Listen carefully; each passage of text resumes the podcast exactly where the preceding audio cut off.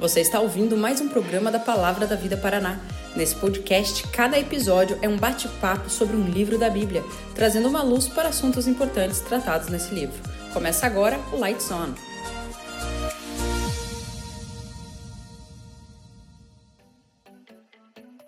Fala galera, tudo bem? Bom estar com vocês mais uma vez, nosso segundo episódio. E eu espero que o quanto antes eu comece a falar menos sobre o tanto de episódio que a gente vai gravar, porque a ideia é a gente gravar episódios sobre a Bíblia inteira. Isso nos renderá 66 episódios desse programa que chama Lights On. É isso aí. Vamos trazer à luz as escrituras para a gente poder se envolver melhor com o texto sagrado, com a palavra de Deus. E hoje, o livro em que nós vamos estudar é Malaquias.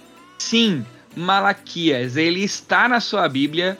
E se você tem dúvidas disso, você vai lá para o Novo Testamento, volta um livro, porque Malaquias está lá. Mas fica tranquilo que vai ter livro mais difícil de você achar do que Malaquias. Mas com a gente, para falar de Malaquias, temos dois pastores que, seguindo a nossa tradição de Filipenses, que a gente pregou Filipenses no nosso no nosso acampamento, né? E eu trouxe pastores que já tinham pregado o livro de Filipenses. Dois pastores que há pouco terminaram de pregar é, o livro de Malaquias nas suas igrejas. Então, tá com a gente. Daniel Oliveira, eu mesmo. É, diretamente aqui de Curitiba, sou casado com a Eli, sou pai do Natan, do Davi, do Silas, três meninos muito fofos, muito queridos. E a gente tem a alegria de pastorear jovens e adolescentes aqui na Igreja Menonita Nova Aliança. Um privilégio para a gente estar com vocês aqui hoje. Galera, o Daniel, ele. Vocês não tem câmera, né? Só ouvindo, mas o Daniel tá com um bigodinho, gente. Ele tá todo estiloso, ó. Um dia ele vai mostrar pro, pro mundo esse bigodinho pós-pandemia. É, a minha esposa que gostou, ela falou que eu pareço o cara da batata Pringles. mas além do Daniel, tá com a gente também. O Juba, eu sou pastor também na Menonita Nova Aliança. Trabalho no Ministério de Jovens junto com o pastor Daniel. Sou casado com a Gabi e a gente tem uma filhinha que é a Olivia, que é uma fofura. Sou encantado pela minha filha. Ela já já vai vai chegar no nível da filhota aí do Thiago também, aprontando como ela apronta, mas por enquanto ela é mais novinha, então ela se comporta muito bem. E sou muito feliz de estar aqui também. Obrigado pelo convite, Thiago. Valeu.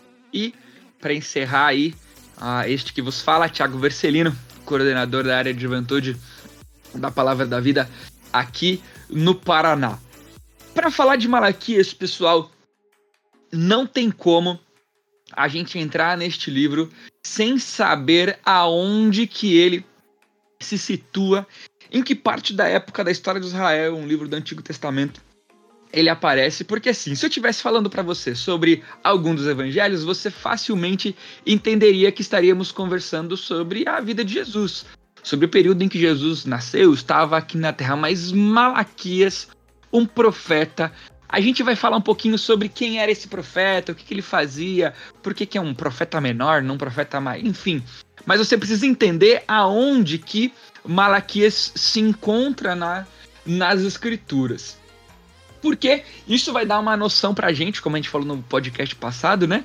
Ah, você deve estar tá falando assim, poxa vida, todo começo de podcast do Light Zone eu vou pular o começo, porque, mano, eles vão ficar falando um monte de coisa chata. Eu quero logo que ele chega ah, nos versículos famosos de Malaquias para eu sanar todas as minhas curiosidades. Mas não, fica com a gente porque é muito saber, muito bom e importante saber aonde que estava acontecendo, em que parte da história nós estávamos. Mas, para a gente começar, é muito importante a gente entender o que, que rolava lá. Juba, fala aqui um pouquinho para a gente aonde que Malaquias, em que período da história de Israel nós estávamos. Deixa eu concordar com você antes, Tiago, sobre a importância de conhecer o que a gente chama de contexto e às vezes é, isso, isso é mal entendido a sua importância, porque a gente fala assim, ah, precisa saber o contexto, precisa saber o contexto, e o pessoal começa a falar em data, em cenas culturais, em coisas assim, mas que efetivamente uh, viram só informação, uma informação que você deixa ali no canto para você saber. Mas a importância da gente conhecer os contextos bíblicos é para que eles tragam luz à nossa interpretação das escrituras e assim a gente não, não fique uh, refém da nossa própria cultura, tempo, época. E então essas questões iniciais para a gente saber quem escreveu, quando escreveu, por que escreveu, elas têm que sim buscar uh, essa, essa, esse resultado. Isso vai me ajudar a entender muito melhor o que, que esse livro da Bíblia está dizendo. Então, por favor, se você ouviu até aqui, não pule as próximas informações que a gente vai dar, porque vai te ajudar a entender Malaquias. Malaquias. Aleluias, isso, isso aí, isso aí. Então, contexto, contexto é graça de Deus na nossa vida. É, é para glorificar Malaquias. é escrito por um profeta que, que leva esse nome, ainda que esse nome seja bem, bem pitoresco, bem único, porque ele quer dizer meu mensageiro ou, ou mensageiro de Javé, e por isso algumas pessoas acham que essa pessoa não existiu, mas é só você olhar para todos os livros proféticos bíblicos, tá lá o profeta se apresentando, então a gente entende que sim, existiu um homem chamado Malaquias e ele escreveu esse livro. E quando ele escreveu esse livro é muito importante para a gente. Ele é o profeta que escreve para o povo de Israel que voltou do exílio babilônico. Então você conhece algumas histórias muito famosas da Bíblia. Você conhece, por exemplo, uma história uh, da destruição de Jerusalém, o fim uh, da, da cidade de Jerusalém como, como a capital do reino de Judá, no, isso contado no livro de Jeremias. Você lembra que tem a queda de Jerusalém, a destruição do templo. Você conhece muito bem a história da, de Daniel, que estava vivendo nesse cativeiro babilônico. Você conhece muito bem também a história de Esdras e Neemias, que é o retorno para a reconstrução do templo e dos muros. E, e, dentro desse contexto histórico, os profetas vão aparecendo e trazendo suas mensagens. Malaquias é um profeta que aparece nesse contexto de volta do exílio, que a gente chama pós-exílico. Então ele está falando para um povo que viveu o exílio, retornou, vivenciando as promessas de Deus. Eles eram o cumprimento de uma promessa de Deus de que depois de 70 anos eles voltariam. Então esse povo volta para Israel cheio de expectativas. Eles falam: caraca, tá acontecendo! A gente tá voltando. O imperador liberou a gente voltar, ele deu todas as, as, a, os, as autorizações para a gente conseguir material para construir nossa cidade, a gente tem apoio do império e tudo mais. E eles voltam nessa empolgação, olhando para as promessas que, que, vieram antes deles, dizendo: cara, tudo vai acontecer agora. Vai vir o Messias, o templo vai ser maravilhoso, a gente vai vivenciar a nação de Israel sobre todas as nações. Esse povo volta com essa expectativa. Com Esdras e Neemias, eles reconstroem o templo e cidade. E logo num período após essa reconstrução, não tem nada disso acontecendo. O povo está passando fome, a, os campos não estão dando colheita, eles têm inimigos que estão uh, ah, dificultando a vida deles. O povo começa a revelar muito infiel, então, nesse cenário todo, se levanta o profeta Malaquias para dizer para esse povo que está começando a perder a, a, sua confiança em Deus, o que está acontecendo para eles não terem toda a prosperidade que eles imaginavam. Esse é o contexto que eu acho que tem que estar tá bem firme aí para a gente conhecer a mensagem de Malaquias. Uma coisa que é legal lembrar, e, e me corrija aí, pessoal, se eu tiver muito analfabeto aí do período de, de Malaquias, mas são 70 anos de cativeiro. E, cara, 70 anos de cativeiro tem que ter nascido uma galera durante o cativeiro, né? Então, tem muita gente voltando para casa que nem sabia como que era a casa, né? Tá voltando para um lugar que desconhecia. Eles nasce... Tem gente voltando para Jerusalém que é babilônico, porque nasceu na Babilônia, viveu dentro da cultura babilônica. Então, assim, as circunstâncias ah, físicas, emocionais e espirituais do, do povo que volta eram uma parada que dá, dá pra gente brincar de, de sucata, assim, né? Sim, concordo com você, porque eles estavam todo, todos miscigenados ali. Mas ainda que, imagine você falando, cara, eu tô vivenciando a realização de promessas de Deus. Então também, assim, eu tô quebrado, mas minha expectativa é muito alta. Eu, eu acho que vou receber agora todas as bênçãos prometidas. Como bons históricos gramaticais que somos, leitores do nosso texto bíblico, ah, tem também uma, uma pegadinha no livro de Malaquias sobre a estrutura de como ele é escrito, né? Ah, e daí o Dani vai mostrar pra gente um pouquinho dessa, dessa estrutura aí, como é que se, se desenha o, o livro, né? É comum, da parte de autores de língua e cultura hebraica, de usar uma, uma estratégia de escrita chamada estrutura quiástica. A estrutura quiástica ela funciona como que um espelho. Isso é, eu abordo ponto A, depois ponto B, ponto C.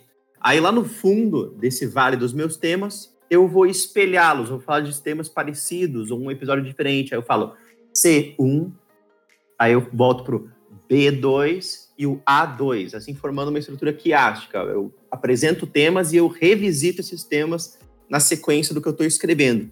E é muito interessante porque a gente consegue é, estruturar quiasticamente o livro de Malaquias. É não por número de versículos, não pelo tamanho das sessões que ele aborda, mas a gente consegue fazer essa estrutura pelos temas que ele levanta. Então, a gente chamou aqui na igreja, quando a gente estava estudando esse livro, de o Vale de Malaquias. E o Vale de Malaquias, ele começa então com uma breve apresentação do profeta. Ele vai falar que ele tem um, uma, uma mensagem, uma advertência, que é um peso que está sobre os seus ombros, que ele precisa colocar diante de Deus. Então, esse primeiro ponto que ele está falando ali, de sua breve apresentação, é um versículo só. Ele vai espelhar o final do livro. O final do livro é um epílogo que fala da segunda vinda de Cristo. É maravilhoso. É, é Deus falando: Eu tenho uma palavra para vocês. E no final ele falando: Eu estou enviando aquele que é a palavra. É maravilhoso. E ele vai fechar toda a ideia do livro a partir desses dois pontos, que estão ali em cima no vale. Mas aí o que acontece? Ele desenvolve o seu raciocínio descendo no vale dos temas. O próximo tema, então, ele vai lidar com as ideias que o povo tinha a respeito de Deus, sobre o seu caráter, seu agir, como ele via essas pessoas. Mais fundo nesse vale, ele vai falar sobre a forma do culto que eles estão prestando a Deus. E lá no fundinho do vale, então, ele vai abordar os nossos relacionamentos. Então, ele abordando os relacionamentos lá no fundo do vale, vai revisitar a parte do culto a Deus, que estava toda zoada, e vai revisitar as ideias que esse povo tinha sobre Deus. Então, encerrar com esse epílogo muito bonito da segunda vinda de Cristo. Tem uma coisa bonita que, que tem no, na estrutura quiástica, que, em geral, o, a estrutura quiástica ela é, ela é montada para dizer, olha, esse aqui é o centro, esse aqui é o foco, esse aqui é o, é o tema que você tem que se dar conta. E aí vários textos fazem isso, eles dão uma moldura com, com o A e com a 1 e tudo mais.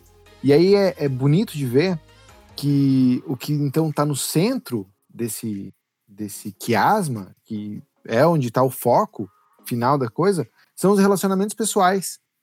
E, e eles falam, puxa, mas onde que está isso na, na Bíblia como isso ser central.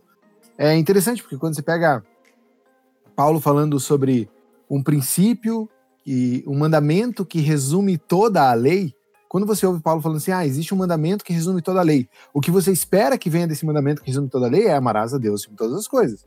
Mas Paulo não diz isso. Paulo escreve, amarás o teu próximo como a ti mesmo. Porque essa relação de amar o próximo como a si mesmo traz a realização que só é possível para alguém que tem o seu coração em Deus e se entregou a esse, essa adoração a Deus e tem isso refletido na vida. Uh, me parece que é interessante no livro de Malaquias chamar atenção para isso, porque o tempo todo as pessoas estão perguntando: Nossa Deus, como que eu me relaciono mal com você? Como que eu me relaciono mal com você? E Deus fala: Olha teus relacionamentos. Olha para isso. Como é que tá isso? Isso é exemplo de como vai estar tá a tua vida comigo. Eu, eu não vou dizer que tudo está explicado desse jeito, mas acho que é uma grande pista a ser investigada esse quiasmo em Malaquias. E você vai ver, conforme a gente for avançando, no que a gente vai comentar de cada capítulo, como essa questão dos relacionamentos era, era nevrálgica, era, era a coisa mais importante que eles estavam deixando de lado e fazendo, na verdade, atrocidades, você pensaria assim, nossa, isso eu nunca iria fazer, mas estava generalizado, o povo estava se entregando a práticas e tratamentos uns com os outros que estavam além do aceitável, além do tolerável, e aí chega um ponto que a paciência de Deus chega ao fim, e graças a Deus que a gente tem os seus profetas, que avisam o povo, tá na hora de mudar, senão a gente vai pagar caro por isso. Confesso que na minha vida cristã, a literatura profética, ela sempre foi muito negligenciada. E assim, se a gente for para quem já para quem nasceu na igreja e teve essa experiência, né? Sabe muito bem que as histórias da escola bíblica dominical elas vão ali até Salomão, aí tem os reis, e assim. Daniel na Cova dos Leões. Não tem antes de Daniel ir pra Cova dos Leões, sem ser história de alguns reis. E sim, é no máximo reconstruir os muros com Neemias. Até porque quem nunca na escola bíblica dominical levou caixa de leite para montar a muralha de novo, né? Uh, mas a literatura profética, principalmente profetas menores de volta, né, os pós-exílicos, assim, a gente não tem contato, nenhum, né? E no próprio seminário, eu tive pouquíssimo contato, assim, de, de me dedicar a elas.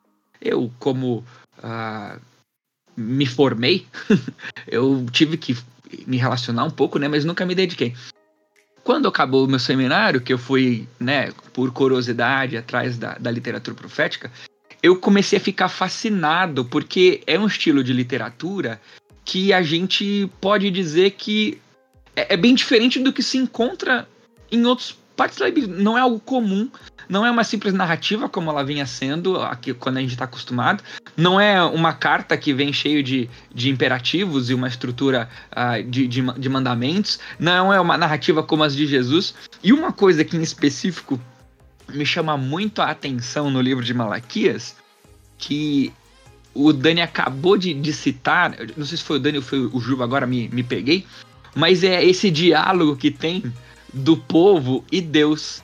E, assim, eu, eu sugiro, né? Eu não sei, vocês vão me corrigir se, se, se acho que é assim ou não. Mas parece que rola um, um, um, um cinismo, assim, entre Deus e o povo, no sentido assim ah, vocês estão mandando mal. Aí o povo manda um, mas nós estamos mandando mal? Como assim a gente está mandando? Vocês estão adorando. Nós estamos adorando outras pessoas? Como assim? Nós... Parece que o povo ele fica mimado, ele fica infantil. E eu vejo isso nas perguntas e respostas como talvez uma contribuição para aquilo que seria o nosso, o nosso papo agora, né? Terminando essas questões introdutórias. E é legal falar que a gente tem a colinha aqui, mas nem tudo na colinha está escrito. A gente vai definir aqui de primeira mão para vocês uh, qual será que a gente pode brincar que é uh, esse tema central do livro de, de Malaquias. Se a gente tivesse falado assim, pô, eu tô precisando muito conversar, estudar um pouquinho sobre tal assunto, Malaquias nos ajudaria pensando em quê? Qual é a ideia central a, da revelação de Deus por meio do profeta Malaquias? O que, que vocês acham que poderia ser? E assim, agora é o momento de vocês ficarem bravos comigo se não tinha nada a ver essa pergunta e resposta do povo e Deus aí. não, não, que você colocou a respeito das perguntas e respostas do povo e Deus, elas são fundamentais. É também um recurso literário que o autor usa para expor de uma maneira inteligente, expor de uma maneira é, que coloca uma pulga atrás da orelha do seu ouvinte. É verdade, eu também penso assim. Eita, Deus pensa diferente de mim. Então ele expõe a, a, a, o jeito folgado do povo de ser. Olha o que vocês estão falando de mim, olha o que vocês estão fazendo. Então é, é um, realmente é, é, de se chamar a atenção, é um recurso literário que o, que o autor usa. Com relação agora à mensagem do livro de Malaquias, é, eu estou aqui, na, seguro aqui na minha frente um, um, auxílio de comentário da Bíblia de Estudo da é, NVT, é, nova, nova versão transformadora. É, quem comenta é um camarada chamado Thomas Moore, e esse cara, ele põe ênfase no versículo 2, em que Deus declara que Deus sempre amou o povo de Israel. Eu acredito que usar isso como nosso ponto de partida do tema dessa, dessa, dessa obra é, profética aqui do profeta Malaquias, é, eu acredito que isso realmente pode nos ajudar a nortear para você decifrar qual, qual seria o tema. E eu, eu, eu colocaria assim, como um tema para o livro de Malaquias. O Deus que ama espera ser amado de acordo. Porque o povo não estava se lembrando de que Deus os amava, questionava o amor de Deus, e não só isso, vivia de uma maneira que desonrava a Deus. E Deus usa o profeta Malaquias para chamar o povo, em primeiro lugar, a lembrar de quem ele é e como ele pensa a respeito deles. Segundo lugar, a cultuá-lo como eles deveriam. Em terceiro lugar, a ter relacionamentos que reflitam esse amor que Deus tem pelo seu povo. E é também a, essa mensagem poderosa, ela não vale só para o pessoal do tempo de Malaquias, mas, mas vale para os cristãos, para os crentes, aqueles que amam a Deus, que querem segui-lo, de todas as épocas. A gente precisa reconhecer que Deus é quem Ele é e não quem a gente gostaria que Ele fosse.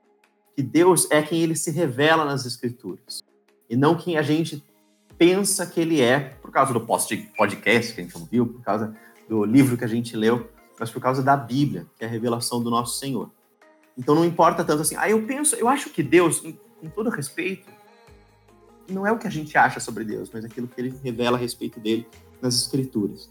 E nós precisamos viver de acordo com quem ele é, de maneira coerente, reconhecendo seu amor, reconhecendo que esse Deus santo, santo, santo, ele quer que nós vivamos em santidade também. E não porque ele é um Deus cheio de caprichos, mas ele, porque ele é um Deus sábio, que sabe o que é melhor para a gente. E o nosso viver honrando a Deus aponta para o seu amor. Eu diria que esse seria o tema do, de, do profeta Malaquias, que é do livro de Malaquias. Deus ama o seu povo e espera ser amado de acordo. Deixa eu dar uma, uma contribuição também nessa, nessa ideia de, pegando as perguntas que o Tiago falou, são, se não me engano, sete vezes em que acontece essa, essa contestação das pessoas em relação a Deus. E me parece que uma pergunta não feita, uma afirmação não feita, mas que une todas essas perguntas, é, uma, é um apontar de Deus para a insensibilidade do povo, a insensibilidade em relação a quem Deus é. Uh, talvez seja o outro lado da moeda do que o Dani apresentou. O Dani está olhando assim sobre quem Deus é e, e tudo que Deus expressa nesse livro. Acho que o livro também diz algo sobre quem o povo é. E esse povo sendo um povo insensível à, à voz de Deus, aos comandos de Deus, à fidelidade de Deus, às promessas de Deus. Então Deus vem, por exemplo, e fala assim: Puxa, eu vos amo. Quê? Como assim nos ama?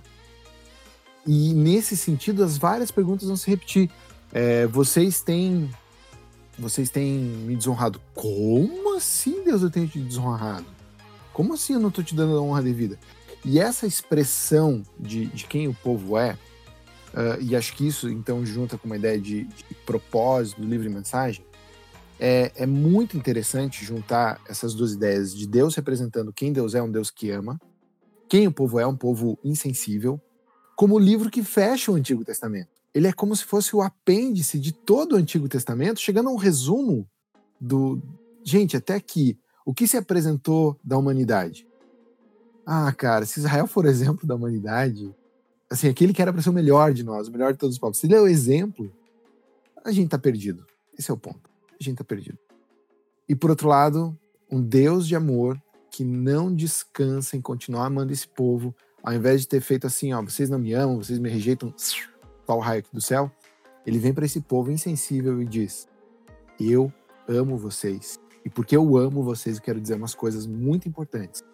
E com isso, essa mensagem fechando o Antigo Testamento, a gente vê os efeitos desse amor de Deus de, de buscar esse povo, quando o Novo Testamento começa e você encontra no, no, Evangelho de Lucas, que é o evangelho que conta essa, essa antecedência da chegada de Jesus, você encontra ali um Israel fiel, uma nação que, em geral, estava tava descompromissada com Deus, mas que tinha um seu núcleo representado ali por Isabel e Zacarias, por Simão, pela profetisa Ana, pela própria Maria, como um remanescente fiel que ouviu esse chamado de um Deus que ama para esperar pelas suas promessas. Então eu acho muito bonito Malaquias fechar o Antigo Testamento e ele ser quase que o, o epílogo de todos os outros livros. O Juba tá desesperado para dar um spoiler do final do capítulo de Malaquias. Mas a gente chega lá, é, falou é, dessa ligação pra gente. Uh, tem, tem uma frase muito legal do Tozer, que eu acho que exemplifica um pouquinho disso que vocês dois falaram, Dani e Juba, que é o seguinte: o tamanho da noção que eu tenho de Deus necessariamente determinará a minha qualidade de vida. Ou seja, o povo que estava no cativeiro e voltou para casa, eles não conheciam a Deus. Ou não informaram a eles quem esse Deus era né? Seja porque nasceram na Babilônia, seja porque ah, ficaram distantes de Deus desde que saíram de Jerusalém. Então, esse povo que ou julgava conhecer a Deus de alguma maneira, mas de uma maneira errada, ou que não conhecia esse Deus de fato, eles não estavam vivendo porque eles não conheciam. E quando Deus vem, em, através do profeta, se revelar quem ele é, ah, é como se fosse isso que o Juba falou, para dar o, esse chacoalhão, esse pans. Olha, galera, se liga, eu, eu sou esse cara. E, cara, falar ali, já mostrar ali, ligar com Lucas, para mim foi. O mais legal de eu fazer esse podcast é porque eu vou aprender cada coisa. Eu vou sair daqui um cabeção que tá louco. Porque, oh, essa ligação aí de, de gente que entendeu esse recado de Malaquias mesmo, né? Então, ah, faz muito sentido. Bonito demais isso aí, tá louco. Agora, ah. você fica dizendo que eu quero dar spoiler, mas você provoca também, né? É, puxando umas coisas aí que a gente tá louco pra falar. É, quando você você está dizendo sobre essa relação de, de com Deus, do tamanho do nosso Deus, não é estranho que esse povo em Malaquias está vivendo casamentos mistos com adoradores de outros deuses. E a adoração a outros deuses, a falsos deuses, é uma espécie de barganha ali que você vai e fala assim: ah, o que, que esse Deus quer de mim? Ah, quer que eu acenda um foguinho aqui? Tá aqui o fogo. Quer que eu dê não sei o que? Tá aqui isso aqui. E parece que Israel importa esse tipo de adoração para o relacionamento com Deus. Eles esqueceram do Deus de graça, do Deus de amor, do Deus presente, Deus além de tudo que a gente pode imaginar, para tratá-lo justamente como eram tratados todos os outros ídolos das outras nações. E esses casamentos mistos vão dar um problemão daqui a pouco, daí a gente fala. Então vamos segurar aqui. Dá uma vontade de sair da pauta, mas como sou eu que, que cuido da pauta, eu vou sair da pauta e depois eu volto pra pauta. Mas a Geo ajuda muito a gente nisso. A gente tá indo muito longe do que a gente deveria, né? Mas a Geo ajuda a gente nisso também, porque a Geo vai mostrar que o povo tava meio confuso com relação ao lugar de adoração. Porque quando eles estavam é, ali quase caindo, né? Já tava uma bagunça o lugar, o lugar de se adorar. Já, já tinham tido mais de uma capital em Jerusalém. Então, o povo volta sem entender muito bem esse contexto da adoração, até porque nem templo se tinha. Eles estavam reconstruindo o templo. Então, Ageu, Malaquias, Zacarias, eles vão dando várias pistas de qual era o retrato, né? Se a gente fosse brincar de, de, de polícia aqui, o retrato falado, né? Dá pra fazer um desenho de quem era o povo ali, ali em Malaquias. Mas fechou. Ah, chegou o momento, o momento tão esperado de a gente caminhar agora especificamente sobre alguns textos bíblicos importantes. E sim, sim, você que está ouvindo, fique tranquilo, nós vamos falar sobre Malaquias 3:10, sobre o dízimo. Você vai poder falar para o seu pastor, se você é um jovem que você quer ou não quer mais dar o dízimo na Não, tô brincando, gente. Você nunca vai pegar esse podcast e falar assim, por que o podcast da palavra da vida? Não, o que o teu pastor falou tá falado. Mas assim, você pode ajudá-lo a, a, compreender algumas coisas quando você ouvir a gente aqui. Mas vamos caminhar em alguns, em alguns textos importantes ah, do livro de, de Malaquias para a gente tentar expor aí, tirar algumas dúvidas, responder, né? Algumas dessas respostas ah, que Deus dá, usar algumas dessas respostas que Deus dá a essas perguntas ah, do povo. Vamos lá.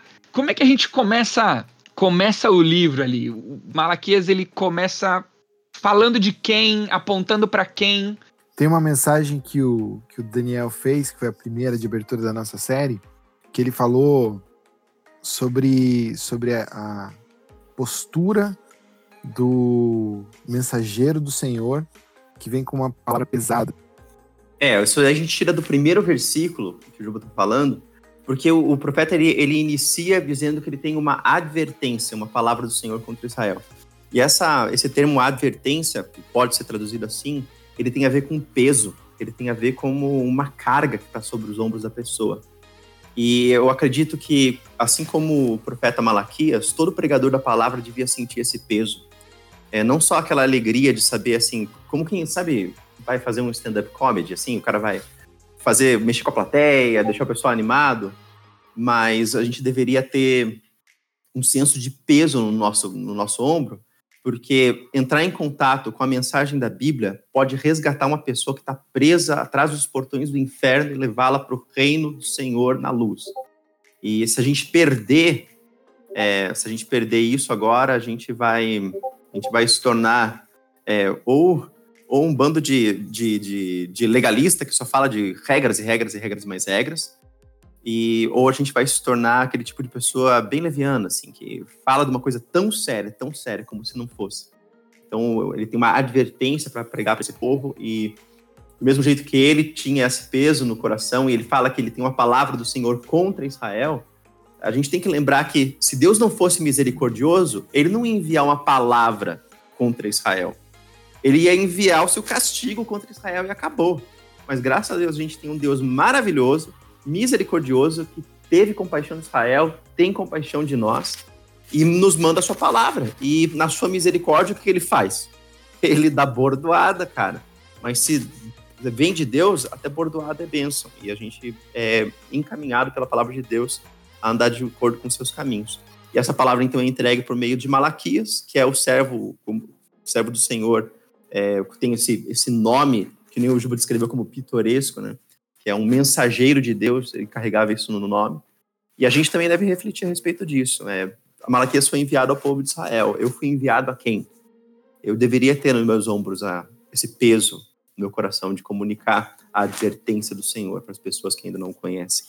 E é interessante que, que o profeta fala: eu tenho, eu tenho uma mensagem pesada, fardo, para dizer para vocês. E a primeira coisa que ele diz é ele abrindo aspas ali, trazendo a voz do Senhor falando assim: Eu sempre os amei. Eu acho muito interessante essa relação de como o livro começa, dizendo: Gente, eu tenho aqui um. Eu vos amei. E quando a gente pensa nisso, é, não, não é que eu vos amei é a palavra pesada, mas a palavra pesada virá. Mas o que me parece é que, que Deus está colocando no contexto assim: tudo aquilo que eu vou dizer para vocês que pode ser duro, que pode ser confrontador, que pode ser até desanimador para vocês. Tudo isso eu estou dizendo num contexto de amor. Preste atenção nessas coisas porque eu amo. Eu acho que isso tem um, um, um eco no Novo Testamento. Sempre que as cartas, as epístolas, elas começam com alguma coisa como graça e paz a vós outros. Graça, graça e paz a vós outros é uma saudação, mas também é o contexto que, que o apóstolo está dando. Ele está dizendo: olha, gente, eu vou falar de várias coisas, várias exortações, vários ensinos, mas eu quero dizer para vocês, ó, tudo que a gente vai falar aqui está no contexto da graça e do amor de Deus. E então é assim que Malaquias coloca, ele diz, olha, tem uma palavra pesada para vocês, mas essa palavra, o contexto todo dela é esse. Deus diz: "Eu sempre vos amei". E aí vem a primeira pergunta, a pergunta do povo, como assim? E é isso que eles dizem mas é, no texto que diz assim, mas vocês perguntam de que maneira nos amaste, Deus, do que você está falando. E aí a gente volta à ideia do contexto, de como o contexto nos ajuda a entender o que esse povo está dizendo. O povo que vinha vivenciando a realização de uma promessa de Deus, da, da volta do cativeiro, esperando a reconstrução do templo, que, que, segundo as promessas é um templo glorioso, com mais glória do que o de Salomão, que Israel se torna a nação uh, em, que, em que é instituído o reino de Deus, esse reino de Deus reina sobre todas as nações. E agora eles são um povinho pequeno, no meio de uma província da Pérsia, de, eh, sem importância alguma, com uma Jerusalém qualquer, produtividade nas suas colheitas muito baixa. E Deus, como assim Deus está nos amando? Da onde isso? Se o Senhor me amasse, eu esperava outras coisas do Senhor. É, e eu nem acho, eu nem acho estranho a gente ouvir essa frase assim, ah, Deus me ama. Eu acho que a gente concorda com ela, concorda? Claro, eu sou, eu sou super amável. Uhum. Como que Deus não me ama? É, acho que, que a gente é muito parecido com esse povo nessas horas. Quando Deus fala que ama a gente, eu falo, sim, eu também me amo, que bom que o Senhor me ama. Só que aí quando a gente vê as realidades que a vida traz, esse amor parece questionável mesmo. Pô, Deus, mas cadê então, né, aquele amor não tô entendendo esse tipo de amor aí que não me dá o casamento que eu quero, que não me dá a igreja do jeito que eu quero, que não me dá o trabalho que eu quero. Cadê teu amor, Deus? Porque o Senhor falou que amava. Eu não tô entendendo esse amor. Tá aqui, ó, Deus, cinco linguagens do amor para o Senhor aprender a me amar. Eu sou o que gosta de presentes, tá? Por favor, Deus, me dá presente para entender que você me ama. É, é, é, é muito, muito interessante esse começo de Malaquias, colocando esse contexto de amor. É, eu, eu, eu, brinco que tem vezes que a gente, a gente lê as cinco linguagens do amor, na verdade é assim, é as cinco, as cinco regras da ditadura do amor. Você tem que me amar assim, Deus. Pô, mas como é que você não me dá os presentes que eu quero? Como é que você não me dá isso que eu quero? E aí, Thiago, você está falando sobre o, o Malaquias 3.10 lá e suas polêmicas do dízimo. Acho que é polêmico, mexe no nosso bolso mesmo, né? A gente tem lá nossas, nossas restrições a abrir nosso bolso. É, mas como tema polêmico, acho que de saída que Deus introduz um tema super polêmico no sentido de discussões teológicas contemporâneas. Porque quando Israel pergunta assim, como assim o Senhor nos ama? A resposta de Deus é dizer, não era Esaú irmão de Jacó? Declara o Senhor. Todavia, eu amei Jacó, mas rejeitei Esaú. Cara, isso aqui dá muito pano para manga. Aqui é, é, a doutrina da eleição exposta no Antigo Testamento e saquem suas armas aí, seus facões e tem uma disputa muito forte aqui dizendo como que isso aqui funciona. É, e acho que, que o, o, entendimento do que, que é esse amor que Deus está falando passa necessariamente sobre um bom entendimento da doutrina da eleição. Como o, os profetas, quando eles recebem as mensagens, eles não. Eles não têm aquela reação do tipo, ah, yes, recebi a mensagem de Deus, vou lá contar para o povo. Não, eles recebem a mensagem e eles falam assim: caraca, olha o que, que eu vou ter que falar agora, olha o que, que tá rolando. Eles todos eles eles sentem o peso da, da mensagem, né? Pregar não que seja um fardo, mas pregar para o profeta tem aquela carga de, res, de responsabilidade, né? Porque eles vão ter que trazer uma mensagem dura, né? O exemplo de Malaquias é um exemplo que se repete praticamente todos os profetas, né? Dada vista, principalmente os profetas que profetizaram o exílio. Né? Os profetas que profetizaram o exílio sofreram demais. Os profetas que viram, ah, né, como Jeremias, que viram Jerusalém ser destruída, ah, sofreram demais. Mas beleza. Deus já disse que ama, mas a gente sempre primeiro passa a mão e depois bate. Ah, Deus disse que ama, mas assim, quais são os puxões de orelha aí que Deus vai dar ah, no povo aí a partir ah, do meio do capítulo 1 e a partir do, do 2, do 3? Quais são esses temas aí que Deus vai, vai bater no povo por meio do profeta? Ó, na sequência do capítulo 1, ele então deixa claro, né, para o povo que ele de fato os ama e os tem amado através da história, é o povo eleito dele. E aí depois ele fala assim, ó, vocês não me honram, vocês me desonram, como assim a gente não te honra? E aí ele vai dizer, porque eles, vocês não me honram, porque olha só, um pai não, não, não, não recebe respeito do seu filho, o servo não recebe respeito do seu senhor, não é honrado dessa maneira. Então o povo está desonrando a Deus, que os ama como um pai ama um filho e que espera o respeito que um dono de escravos esperaria dos seus escravos, dos seus servos. Mas não é isso que eles estão fazendo. Agora, essa atitude deles está ligada a uma visão inadequada que eles têm da santidade de Deus e da pecaminosidade do homem. Eles estão pensando assim, ah, como assim? Isso aí não dá nada, Senhor. Deus meu, vocês estão fazendo uma coisa contra o Deus santo, santo, santo. Você deveria estar temendo pela sua vida. Ah, não, você está lidando com isso como algo corriqueiro. Segundo lugar, a gente vê eles banalizando mentalmente o que é sagrado. Né? Eles falam assim, é, são vocês que desprezam o meu nome. Mas vocês me perguntam, de que maneira temos desprezado o teu nome? Ele fala, vocês estão trazendo comida impura ao meu altar algo que ia ser assim inaceitável dentro do culto de Israel, eles estavam fazendo. Eles resolveram, resolveram que assim, ah, eu, ó, eu sei que a Bíblia diz, mas eu acho que estavam andando nessa base. Eles também estavam desonrando a Deus é, porque estavam sendo negligentes é, no conhecimento do Senhor, na devoção a Deus, estavam sendo negligentes. E a gente vê os exemplos que eles estão fazendo, né? Estão trazendo comida impura para o altar, é, na hora de trazer um animal para sacrificar, eles traziam um, um, animal que tinha algum defeito, que estava cego, que não dava para vender, eles levavam para sacrificar. na hora de trazer o sacrifício, trazia um animal aleijado, um doente, assim, ah, tá aqui, Deus. E é, a gente a gente hoje não presta sacrifício de, de, de sacrificar animais, mas a gente é convidado, é, e o apóstolo Paulo coloca isso muito bem, a oferecer os nossos corpos como sacrifícios vivos ao Senhor. É, e eu acredito que, por mais que a gente não ofereça animais é, cegos e animais é, com algum tipo de defeito como uma oferta ao Senhor, a gente muitas vezes quer oferecer o final, o final da, da, das nossas forças, quer oferecer o que sobrou da nossa vida. É aquela mentalidade do, é, a, olha, a hora que eu ficar bem velhinho, aí eu, aí eu vou para Deus, aí eu me converto. E o povo estava agindo assim, estava oferecendo o resto a Deus que merecia tudo, que merecia do seu melhor. O, o mais interessante é que Deus ele não vai deixar rolar é, e, e, quem, quem tá dirigindo o povo ficar de cantinho achando que o negócio não vai pingar neles.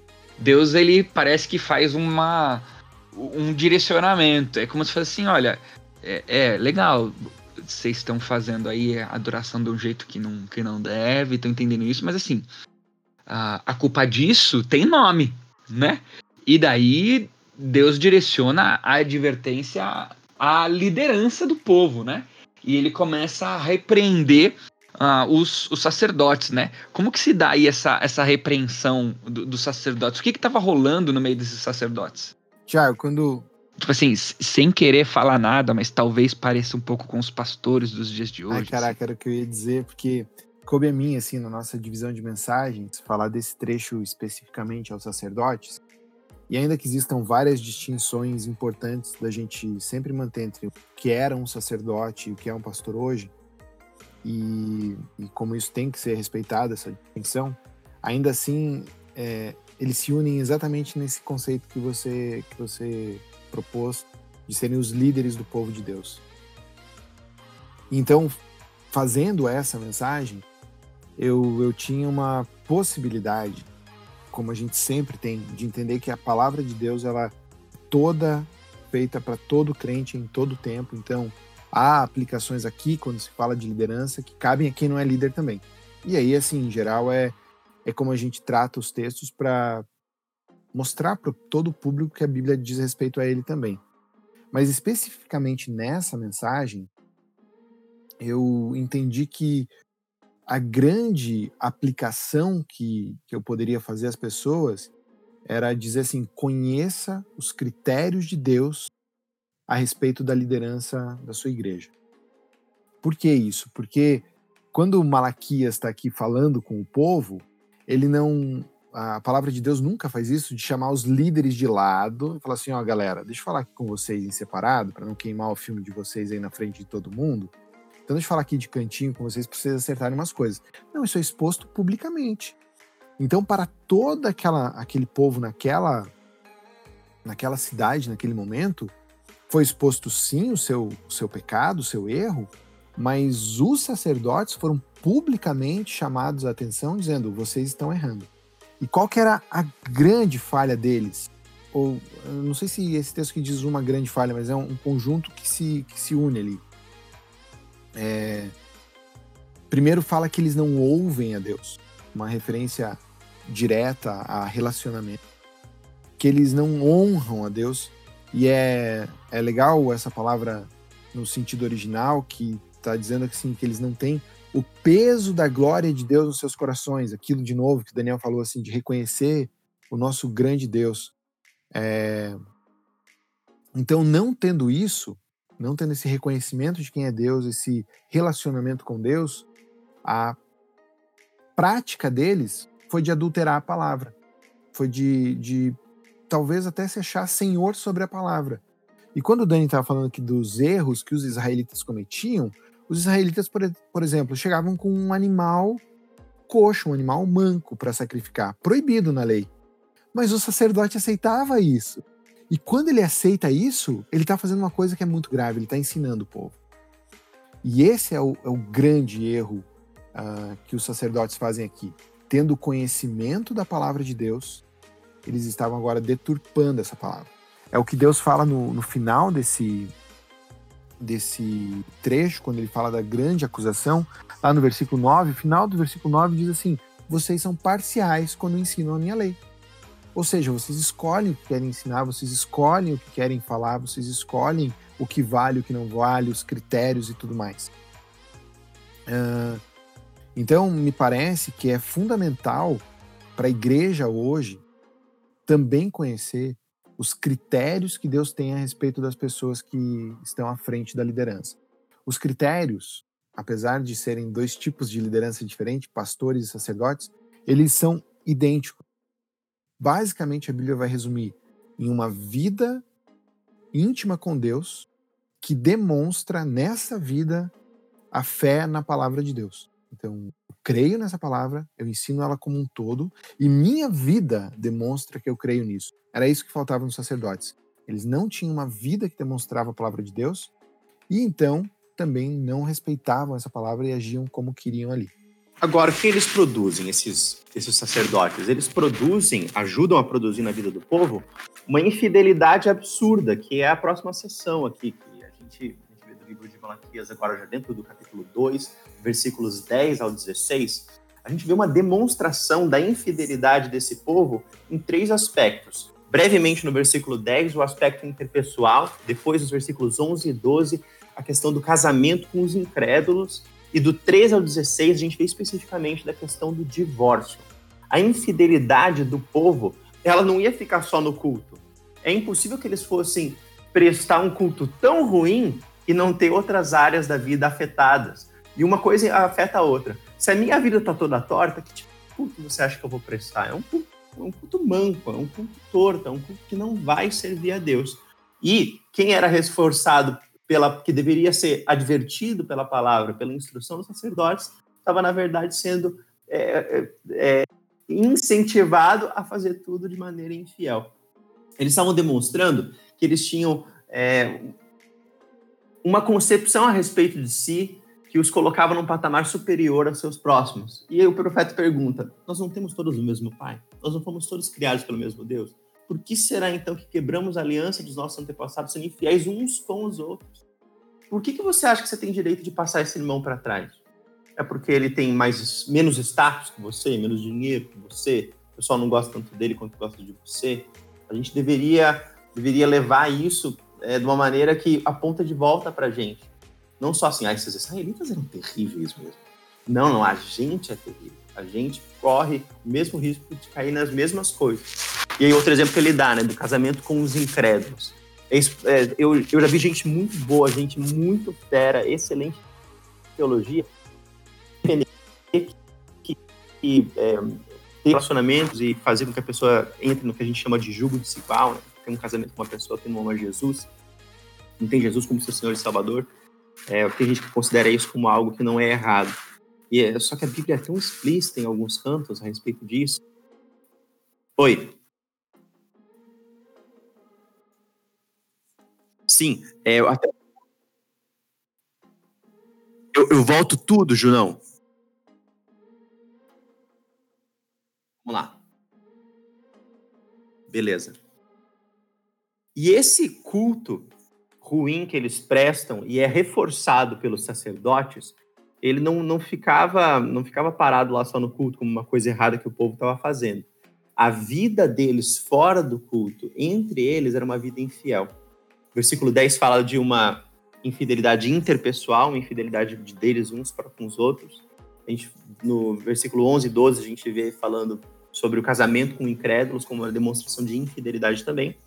E em terceiro lugar, a gente vê nos versículos 13 ao 16 a questão do divórcio, que é uma demonstração de infidelidade. É, primeiramente, a gente vê esse pessoal se considerando uns mais importantes do que os outros, e o profeta coloca para eles: Nós não somos todos filhos do mesmo pai, somos todos criados pelo mesmo Deus, como é que a gente se dá o direito, então, da gente tratar os outros com injustiça? E na sequência, a gente vê a questão do casamento com os incrédulos que por muitos é considerado uma coisa que ah, não é tão errada assim, não é bem um pecado. E tem até gente muito respeitável que, que vai defender a ideia de que uma pessoa pode namorar alguém que não conhece a Cristo e dizer assim, não, não tem nada errado com isso. acho muito difícil defender essa ideia até à luz como, de textos como esses que a gente, que a gente tem aqui, os versículos 11 e 12 aqui do capítulo 2 de Malaquias. É, Judá demonstra sua infidelidade ao casar com, com pessoas que seguem, que servem outros deuses. Quando a gente está começando um, um, namoro e a gente é, tá lá apaixonado, a gente acha que isso não vai fazer muita diferença, mas faz toda a diferença, porque o norte do nosso coração precisa ser Jesus. Se o norte do coração da outra pessoa é outra coisa, devagarinho a gente vai se distanciar. Pode estar fisicamente perto, mas espiritualmente a gente vai ficar cada vez mais distante. E em terceiro lugar, um ponto que é, é, é bem, bem forte em relação à demonstração dessa infidelidade é o divórcio. Né? E o divórcio aqui explícito é um divórcio muito específico, é o divórcio da safadeza. É o divórcio do cara que estava largando a sua esposa e filhos para casar com uma moça mais novinha, mais bonitinha e que ia dar alguma vantagem financeira para ele. Então, o que estava acontecendo da parte dos homens é, de Israel que era beirado absurdo. Realmente o negócio estava assim, era uma, era uma sem vergonhice total e generalizada. E ele expõe, assim, bem claro pro pessoal, assim, gente, o que vocês estão fazendo é, é, uma, é uma crueldade que você faz com a mulher da tua mocidade. E eu falo pro pessoal, assim, a gente não deveria casar com uma, com uma pessoa, uma fotografia, uma pintura, um filme da pessoa. Porque a nossa, nossa aparência, ela muda muito. Eu, quando casei, eu era bem mais bonito. Mas o tempo me agarrou com força, agora eu pareço o cara da batata Pringles. Mas pelo menos a Elisa achava, né? É, pelo menos ela achava, né? Graças a Deus, bom para mim. E a gente deveria casar com um olhar, porque o olhar da pessoa pra gente, a pessoa que nos ama, esse nunca muda. E esses homens, eles podiam achar que eles estavam traindo aquela moça, aquela mulher mais velha que estava enchendo as paciências deles, mas eles estavam traindo a mulher da mocidade aquela mulher que entrava na igreja ali com aquele olhar de apaixonado, segurando seu buquê, com aquele belo vestido, era aquela que estava sendo traída ao receber a carta de divórcio. O divórcio é, portanto, apresentado para a gente aqui no livro de Malaquias como uma salvaguarda odiosa. A gente vê que o divórcio, sim, tem algumas questões é, que o Antigo Testamento permite. Eu, sou da posição que o Novo Testamento ele também nos dá nos dá boas indicações que sim, divórcio é permitido em determinados casos. E algo que, que é questionável aqui, de novo, se você tem ouvido alguma coisa diferente na sua igreja, eu, eu, eu respeito muito sua posição, a posição do seu pastor, não, não, não quero arrumar briga a respeito disso, mas a, a relação que o profeta faz aqui, é, de, de demonstrar que o divórcio é algo odioso, que é algo terrível, é uma comparação que ele faz em relação ao homem que se veste de violência. E é, é, importante você lembrar que o mesmo Deus que odeia o divórcio é o Deus que odeia a violência. E há casos de abuso doméstico que a gente consegue e deve tentar sempre lutar pela restauração, mas há momentos nos quais o princípio da vida deve prevalecer e a gente, por proteger uma pessoa, algumas vezes o divórcio precisa ser um caminho a ser tomado. Eu digo, o divórcio não não é algo é, que é requerido, mas ele é permitido é, em casos específicos, em casos muito específicos, é, e precisa ser algo feito com muitas lágrimas e muita luta para que ele não aconteça. Mas, de novo, você está ouvindo alguma coisa de repente diferente do que está ouvindo na sua igreja, saiba que esse é sim um ponto polêmico e a gente não quer aqui de maneira nenhuma ser o, o causador de alguma contenda maior aí no meio do corpo de Cristo. Então, por favor, é, releve isso com, com, essa, essa ressalva de que sim, há polêmica e não há consenso absoluto a respeito desse tema. Tem uma coisa que estava no começo da fala do Dani, que acho que é muito importante de ressaltar, que eu tinha falado sobre a relação dos líderes ensinando mal, e o Dani falou dos efeitos desse mau ensino. E isso aqui, acho que, que poderia ser o destaque do, do nosso tempo aqui para mim, uh, que, que é a importância de ser fiel ao ensino da palavra de Deus. A gravidade do mau ensino não é que ele não te acrescenta nada, é que ele te leva ao erro. Ele leva as pessoas a cair. Era isso que acontecia com os sacerdotes, o efeito do ministério dos sacerdotes no povo de Israel, e é isso que acontece com o povo na igreja hoje. O mau ensino não é que ele é inofensivo. O mau ensino leva as pessoas a caírem. E por isso, uh, ainda o Dani falando assim que existem questões polêmicas. Verdade, existem questões que a gente não tá como igreja toda dizendo é isso porque precisa lidar com bastante texto e às vezes é difícil, mas ainda assim você vai, vai notar se as pessoas que estão discutindo isso estão se dobrando às escrituras. Esse é o ponto. É o que as escrituras dizem. E daí a gente conversa, talvez entendimentos diferentes.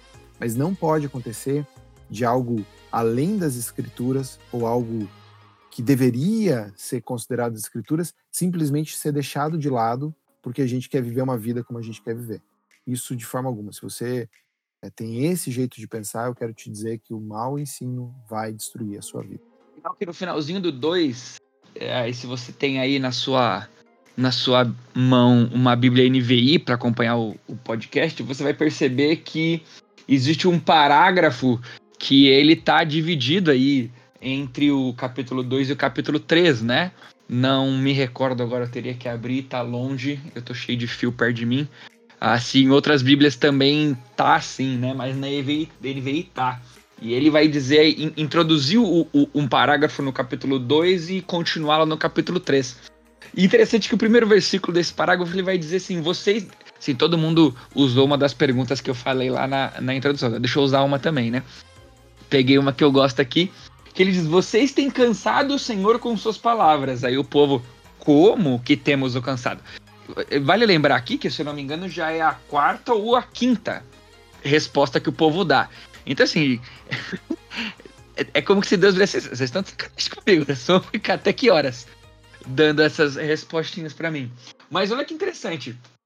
Ah, Deus vai falar que ele tá cansado. E aqui eu roubo uma ilustração que o Nicodemos deu quando eu preguei Malaquias, eu fui dar uma olhada por aí, né? Pesquisar e tal. E eu encontrei uma mensagem do Nicodemos que ele vai dizer assim: Você já foi naquele culto que o pastor ele era bem limitado? Sim, difícil de ouvir a pregação toda assim.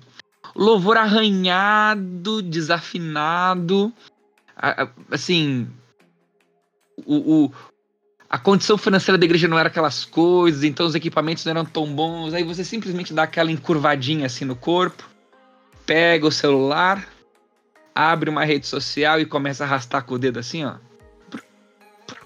Tipo, sem objetivo nenhum. Tipo, que horas que esse culto vai terminar? Era como que aqui em Malaquias, como que se Deus estivesse fazendo isso com o povo.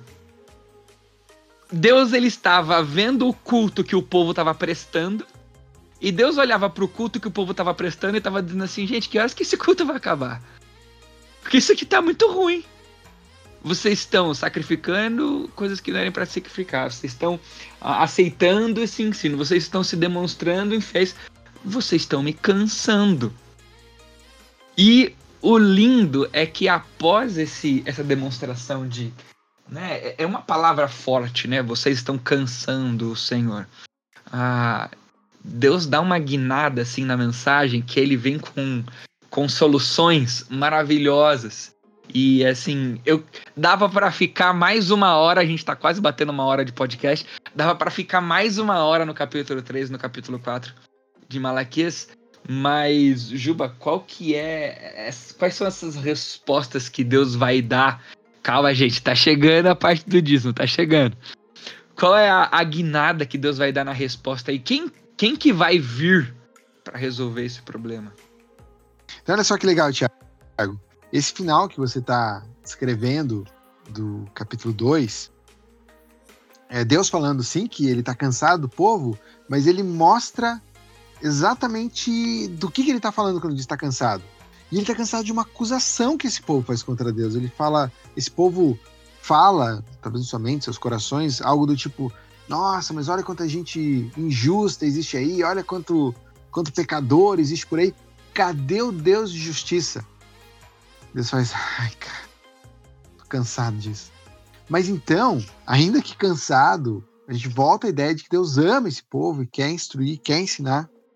E o capítulo 3 começa com Deus dizendo então para esse povo: cadê o Deus de justiça? Como é que vai ser essa justiça?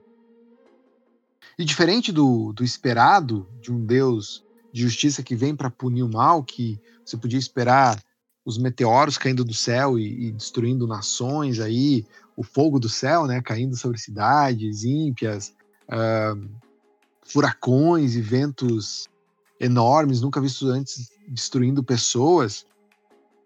O capítulo 3 começa a falar da justiça de Deus, dizendo assim: Vejam, eu enviarei meu mensageiro, que preparará o caminho diante de mim. E ele fala de um momento, então, da história em que virá um mensageiro à frente do Senhor. Por quê? Porque ele vai explicar para a gente aqui nesse trecho que esse Deus de justiça vai exercer, vai executar sua justiça não por meio de cataclismas, mas a justiça de Deus vai ser uma pessoa. E então esse, esse primeiro trecho aqui de Malaquias, versículo 1, ele fala de um mensageiro que virá, mas ele diz: então de repente o Senhor que vocês buscam virá para o seu templo, o mensageiro da aliança que vocês desejam virá.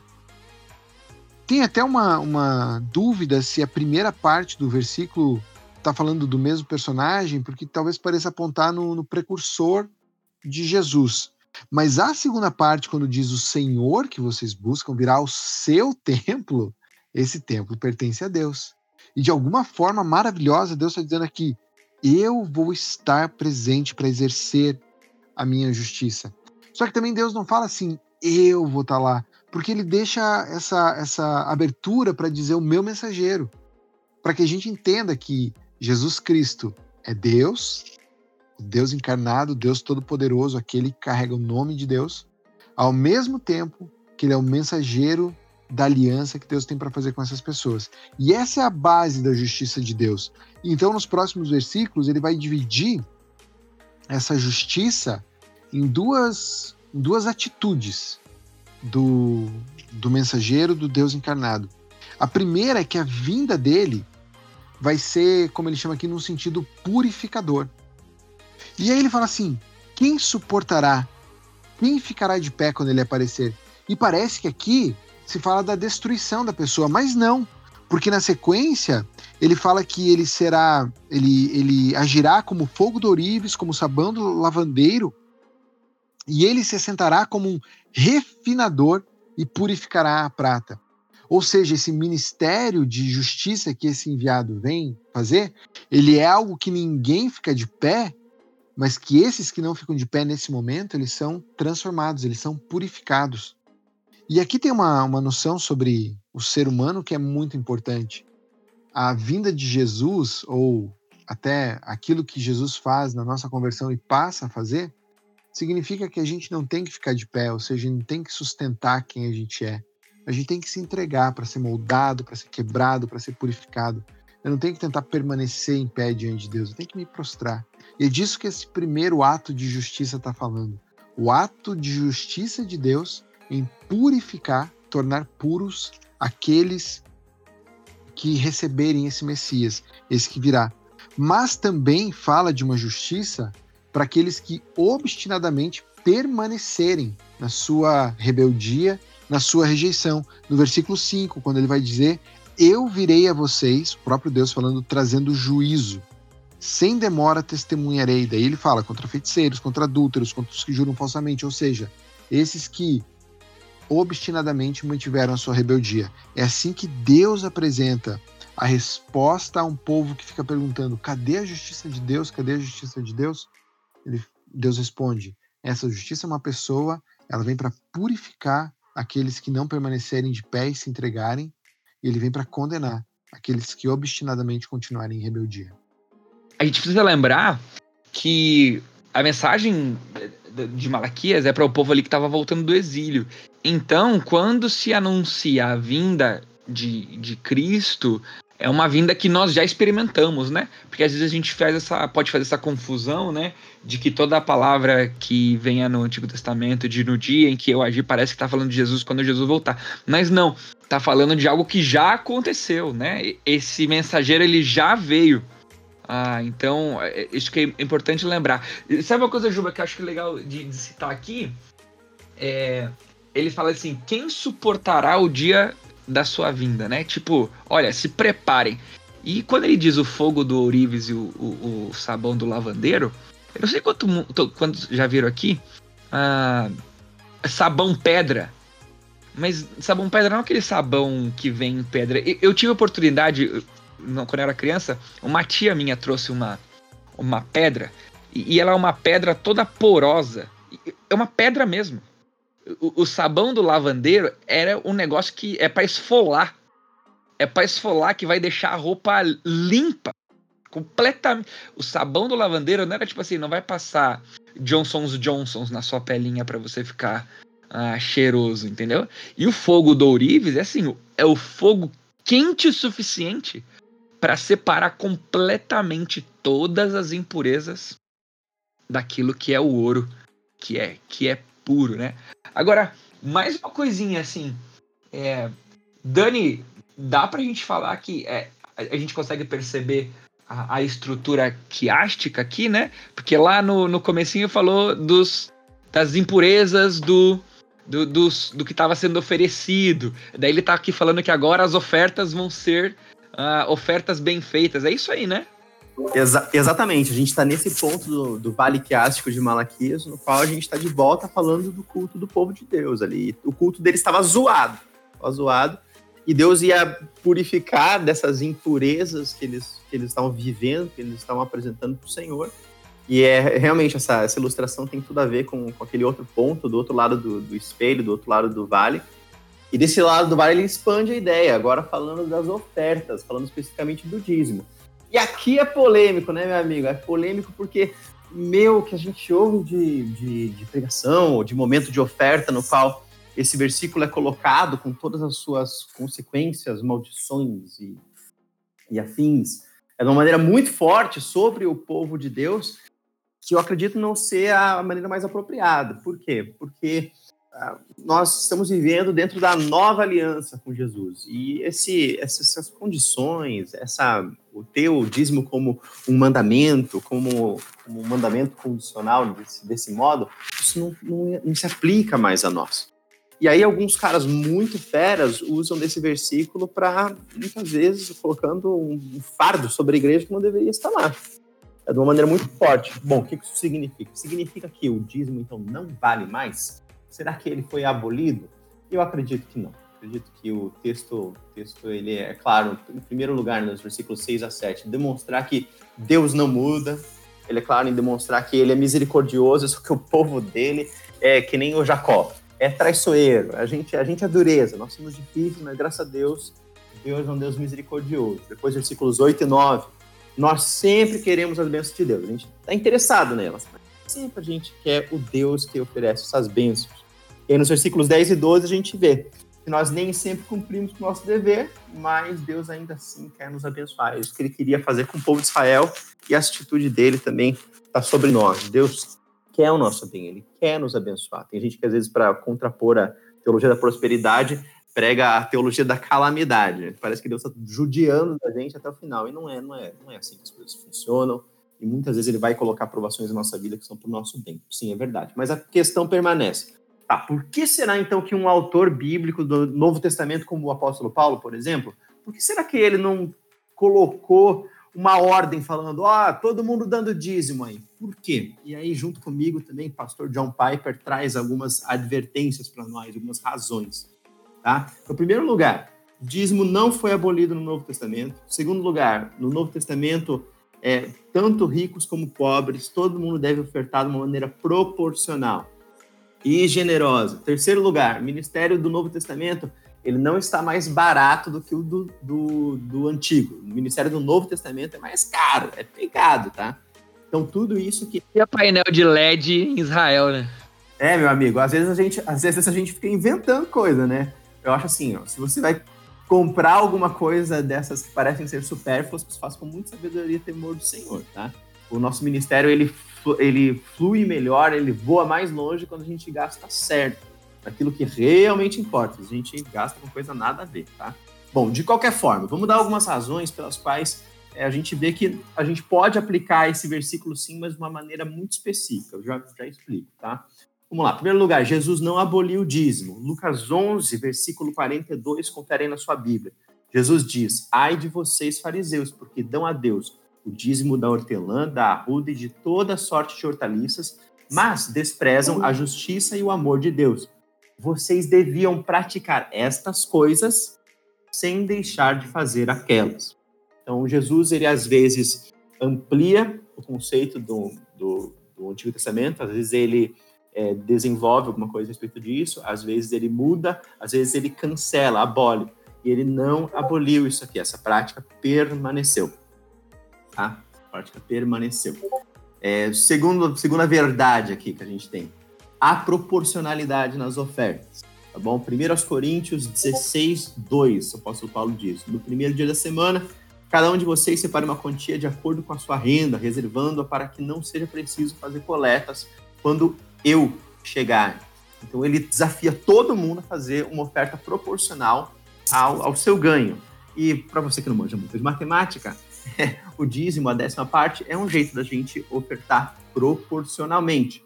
Terceiro lugar, o ministério do Novo Testamento ele é bem mais caro. A gente vai ter 1 Timóteo 5,18, não amordace o boi enquanto ele está debulhando trigo, é, aplicado aos, aos pregadores da palavra, aos ministros de Deus. É, Romanos 15, 26, a gente vê Paulo levantando dinheiro para dar para os pobres da igreja. Romanos 15, 24, a gente vê Paulo organizando uma viagem missionária para a Espanha, um dos lugares mais distantes do império naquele momento, também estratégico, é, para alcançar uns caras que seriam envolvidos na, na, alta cúpula do Império Romano. E 1 Coríntios 9, 7, a gente vê o, o, o apóstolo falando do sustento de um soldado, falando do, do, dos ministros do Senhor como aqueles que estão em guerra e precisam de apoio que vem lá de trás, da retaguarda, para fazer a sua função, ele precisa ter esse cuidado de gente que trabalha e oferta dessa maneira. Então, o ministério no Novo Testamento ele também é muito caro, tá? É, bom, então por que, que o Paulo então não ordenou o pagamento do dízimo? E aí o John Piper ele tá, tá comigo nessas e ele traz esses pontos aqui. Primeiro, ele provavelmente queria incentivar ou enfatizar a liberdade sobre a obrigatoriedade. Segundo lugar, queria enfatizar a liberalidade sobre a limitação, dizendo, cara, é piso, não é teto das nossas contribuições. Sempre tente falar assim, Deus, eu quero dar mais eu quero fazer o máximo de mim, em todas as áreas da vida, inclusive na contribuição financeira. Em terceiro lugar, enfatizar que o que ganhamos tem como alvo principal o privilégio de dar. Cara, se você perde a alegria de dar, amigo, não precisa entregar, porque Deus também ama aqueles que dão com alegria. Se você está assim, ai, que dó dá isso, precisa dar, querido, deixa para lá. E assim, a gente vê que é, o pecado tenta atacar a gente dos dois lados, né? o amor ao dinheiro de um lado, falando assim, não, não vou dar, e o legalismo do outro, você tem que dar os 10%. Tem que lutar contra isso. Então a gente tem que ter maior liberalidade, falando, cara, vou me apegar ao dinheiro, vou, vou fazer o máximo que eu puder. E a maior liberdade, dizendo, cara, não preciso me prender a um número, mas eu vou fazer o máximo que eu posso diante de Deus, com tranquilidade e alegria no meu coração. Então, assim que a gente olha por dízimo hoje, ele é um excelente referencial de uma oferta generosa, de uma oferta regular, de uma oferta proporcional, de acordo com cada um. Mas não, ele não é um mandamento, é uma prática que a gente toma simplesmente porque a gente quer servir a Deus com fidelidade, dando o máximo que a gente pode. Ah, galera, vocês pegaram a referência da carteirada que o Dani deu, né? Então, na pior das hipóteses, se você não concordou com nada que o Dani falou, você briga com o John Piper, não com ele. Deu aquela. Mas o John Piper. O John Piper piora a coisa porque ele fala que mesmo sem alegria tem que dar, viu? Olha aí. Então, galera, o Daniel já deu a melhoradinha naquilo que o John Piper propôs. É Riléu e então... Chamai e o Piper e o Daniel. Ô, Thiago, legal. É, só posso já emendar aqui uma, uma ideia que vinha junto com, com o que o Dani estava falando? a ideia do Dani entrar aqui em dízimo é porque a pergunta que, que o povo tinha era assim: como que a gente vai voltar a Deus? Deus falava: voltem para mim. Pô, mas como que a gente vai voltar? E meio que, que a resposta do dízimo ilustra todo o conceito de obediência. Puxa, creia na minha palavra, creia na minha lei, Confie no que eu estou dizendo para vocês, tanto no meu caráter, na minha lei expressa, no que aconteceu, como nas minhas promessas futuras. E aí, no final desse capítulo, ele fecha essa sessão de perguntas e respostas, perguntas e respostas, com Deus dizendo para o povo: Vocês têm dito palavras duras contra mim. E mais uma vez o povo diz: O quê? Como assim tem dito palavras duras? Mas aí acho especial aqui ler, ler os versículos 14 e 15 desse, desse capítulo, do capítulo 3, para fechar essa ideia. Uh, Deus queria, afirma. Queria dizer, que, queria dizer que o 14 e 15 tá grifado na minha Bíblia. É isso aí, é isso aí. Se é especial para você, foi especial para mim também. O povo, então, como que ele estava, como que ele tava falando coisas duras contra Deus? Olha o que esse povo chegou a dizer, então. É inútil servir a Deus. O que ganhamos quando obedecemos os seus preceitos e ficamos nos lamentando diante do Senhor dos Exércitos? Por isso, agora, consideramos felizes os arrogantes, pois tanto prosperam os que praticam o mal, como escapam ilesos os que desafiam a Deus. Essa conclusão, ela junta com vários pontos do, do texto, mas de certa forma ela junta lá com o começo, quando a gente falou assim: é, Deus disse para esse povo que o ama e elegeu. Ele disse: Vocês são o meu povo. E agora eles estão dizendo: E o que, que a gente ganha em ser teu povo, Deus? O que, que a gente ganhou com isso? O que, que a gente ganhou com esse amor, então? Parece um, um profeta no capítulo. Um profeta. Um salmista no Salmo 73 dizendo: Inutilmente conservei puro o meu coração, né? Exatamente. Azaf parece que estava sei lá quantos mil anos atrás, estava meio que já dizendo um retrato daquilo que seria na volta do exílio. E olha como, como isso é, parece super forte aqui, mas esse sentimento não é tão estranho pra gente. Aquelas vezes que a gente fala assim, puxa, mas eu não posso fazer isso porque eu sou crente. Eu não posso ir em tal lugar porque eu sou crente. Eu não tenho isso porque eu sou crente. Eu, parece que a vida cristã é todo um fardo, toda uma, uma, uma vida de limite, limite, limite, limite. Cara, a gente começa a invejar o ímpio. Nossa, cara, se eu tivesse grana que nem aquele cara, eu ia pra Ibiza, lá no pudum, pudum, pudum, pudum. Curtir, mas eu não tenho, né, cara? Eu sou crente, tenho que trabalhar aqui. E assim vai. Então, essa acusação de Deus, que ele diz isso são duras palavras, uh, acho que é um, um, uma ligação muito forte com a gente hoje. A gente tem que considerar se não existe no nosso coração duras palavras contra Deus, na inveja que a gente pode levantar. E aí, maior evidência disso é a murmuração no nosso coração, né? Reclamação ali do que eu tenho, que eu não tenho, que eu quero, que eu não quero. Mas é algo maravilhoso acontece nesse livro. Porque no versículo 16 diz assim: Depois, aqueles que temiam o Senhor conversaram uns com os outros, e olha que lindo isso agora, e o Senhor os ouviu com atenção. Até agora, tudo que o povo dizia para Deus era um problema. Ah, Deus! E Deus falava: vocês estão me dizendo isso, vocês estão fazendo isso. Tudo era, era complicado. Mas então, quando Deus termina a exortação e aquele remanescente fiel desse povo para para ouvir a palavra de Deus e começa a falar sobre como viver essa palavra, o texto diz que Deus para para ouvir esse povo, falando em como agradar ao Senhor. E aqui está o, o, núcleo daquilo que a gente pode dizer que, ainda que o povo de Deus, Israel, foi um povo idólatra, infiel e tudo mais, houve sempre um remanescente fiel, aquele Israel que permanecia crendo nas promessas de Deus e sensível à voz de Deus. É desse povo aqui que vai sair o que a gente já falou lá no começo, um cara chamado é, Zacarias e sua esposa Isabel, vai sair um, um Simão, vai sair a, a profetisa Ana, aqueles que continuaram guardando no seu coração as promessas de Deus. Plena exortação para nós como igreja hoje, né? Tanto no sentido de e deixa eu, E deixa eu roubar teu frag aí do finalzinho do, do finalzinho do, do capítulo, mas que incrível! No dia em que eu agir, ele já tá falando de uma segunda ação dele. Olha que incrível essa frase. Eles serão o meu tesouro pessoal. Caraca, a Bíblia é linda demais. A história de Deus, o plano de Deus é, é maravilhoso. E, e é tipo assim, pensa comigo. Imagina que o, o, Neymar ele reposta uma foto sua no Instagram.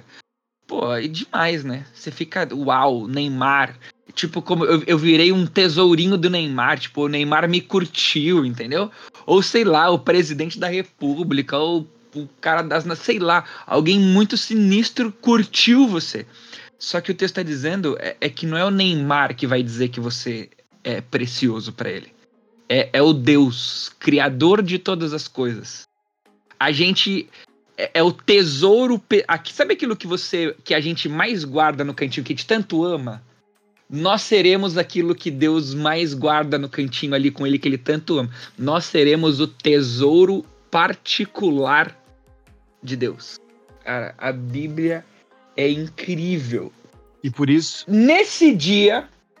Fala, fala. É dizer só que por isso que uma das, das aplicações que tem que existir disso na nossa vida é que o nosso desejo da volta de Cristo tem que ser real. Tem que olhar para isso e falar assim: vem então, Senhor Jesus, vem fazer de mim quem você quer que eu seja. Vem fazer de mim aquilo que você admira, aquilo que você ama, aquilo que você quer que eu seja.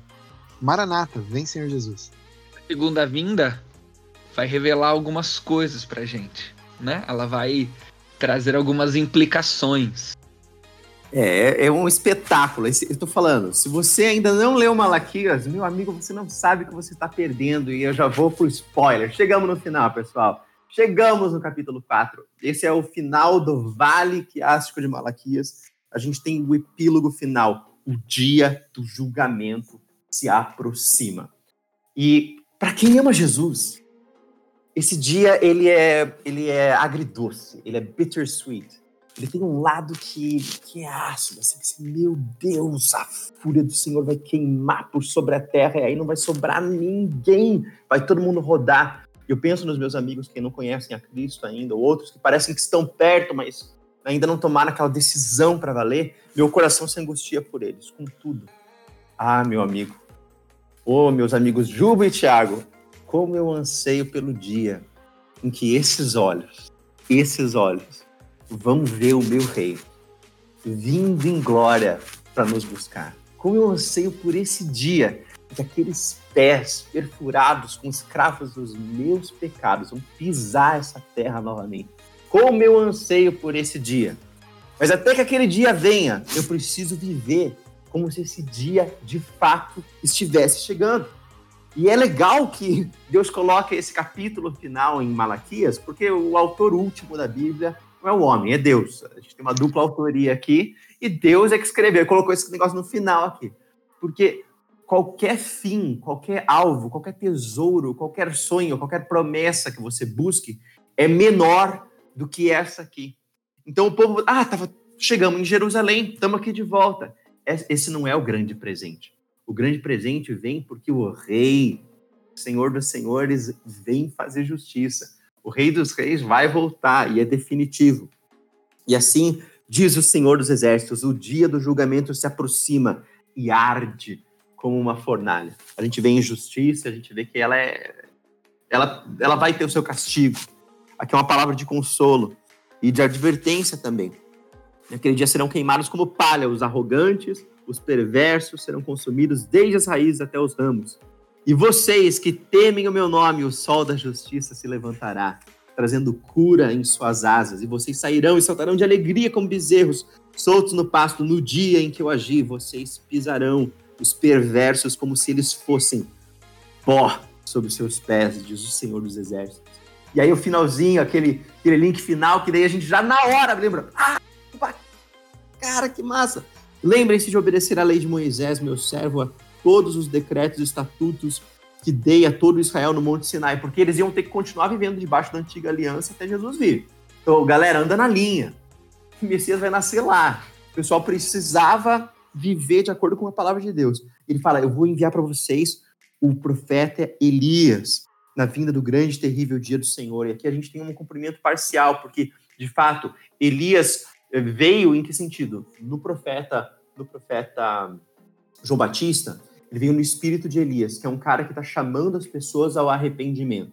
Então, ele cumpre essa função profética, ele é um, como que um, um, uma versão do profeta Elias. Então, isso, em certo sentido, se cumpriu parcialmente, mas vai se cumprir ainda. Elias ainda vem para pregar o final de tudo, apontar o final de tudo, e aí a gente vai ter o coração dos pais voltando-se para os filhos, coração dos filhos voltando-se para os pais. É, e do contrário, se isso não acontecer sobre o teu coração, se você não se arrepender dos seus pecados, não se entregar para o amigo, a maldição vai estar sobre você e sobre a terra. Então esse epílogo ele é maravilhoso, porque ele agora vai, a gente poderia concluir sem ele e pensar assim, pronto, agora é só o povo seguir a Deus e tá tudo certo. Não, querido. O nosso lar não é aqui. A nossa história não se resume a essa terra, mas a nossa história encontra o seu significado naquele que criou a terra e há de criar novos céus e nova terra, com um povo que ele resgatou para si com o seu próprio sangue. Maranata, vem Senhor Jesus, pega a tua Bíblia, vai ler Malaquias e gritar no final: Vem Senhor Jesus, junto com a gente. Um prazer estar com vocês, um prazer a gente poder falar um pouquinho desse livro que marcou a nossa vida, o nosso ensino aqui. Eu e o pastor Juba, com certeza, a gente tem muita gratidão no nosso coração pelo privilégio. Juba, Dani, querem fazer um merchan gospel? Sei lá, compartilhar alguma, alguma experiência ministerial de vocês, alguma coisa, dar aquele, aquele, último, aquele último tchau, e aí eu falo por final para a gente encerrar. Minha parte, obrigado pelo privilégio de estar aqui com vocês, Thiago. Que Deus de fato abençoe os ouvintes que prestigiam a gente. E seja você, nosso querido ouvinte, um cristão como os de Bereia. Ouça nossas, nossas propostas aqui, ainda que a gente tenha estudado e tudo mais, mas avalie biblicamente. Abra sua Bíblia, leia, uh, julgue pelos, pelos critérios da palavra aquilo que a gente diz. Acho que isso é a segurança para sua vida, isso é a, a rocha que você pode construir sua fé. Creia nas Escrituras. Aleluia. E, pessoal, se tem alguma coisa que deve queimar no seu coração, é um amor pela vinda de Cristo. Se tem um amor que precisa estar acima de outros amores da sua vida, é o amor pelo retorno do nosso Senhor. Se você é um daqueles caras que está curtindo muito sua vida, você tem um ministério legal, você está curtindo suas devocionais e você está com uma namorada, uma noiva, ou de repente uma esposa, e vice-versa, né? E você está feliz, tranquilo. Lembra de uma coisa: isso que você está experimentando é um grãozinho, é um grãozinho de areia na montanha do tamanho do universo que vai ser a alegria do dia em que Cristo retornar.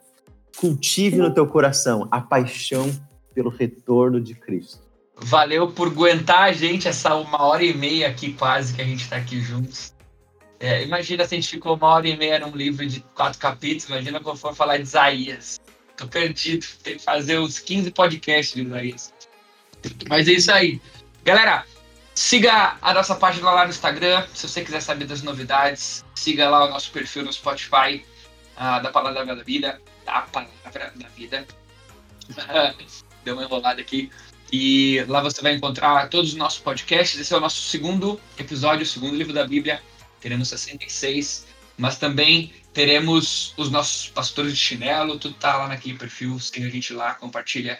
E é isso aí. Deus abençoe. Que a gente cresça sempre perseguindo com os olhos focados ah, em Jesus Cristo, aquele que um dia veio, mas que também um dia irá voltar. A mensagem de amor de Jesus não terminou lá na cruz, ela vai terminar no grande dia, no dia que nós estaremos do lado dele. Deus abençoe, pessoal. Valeu!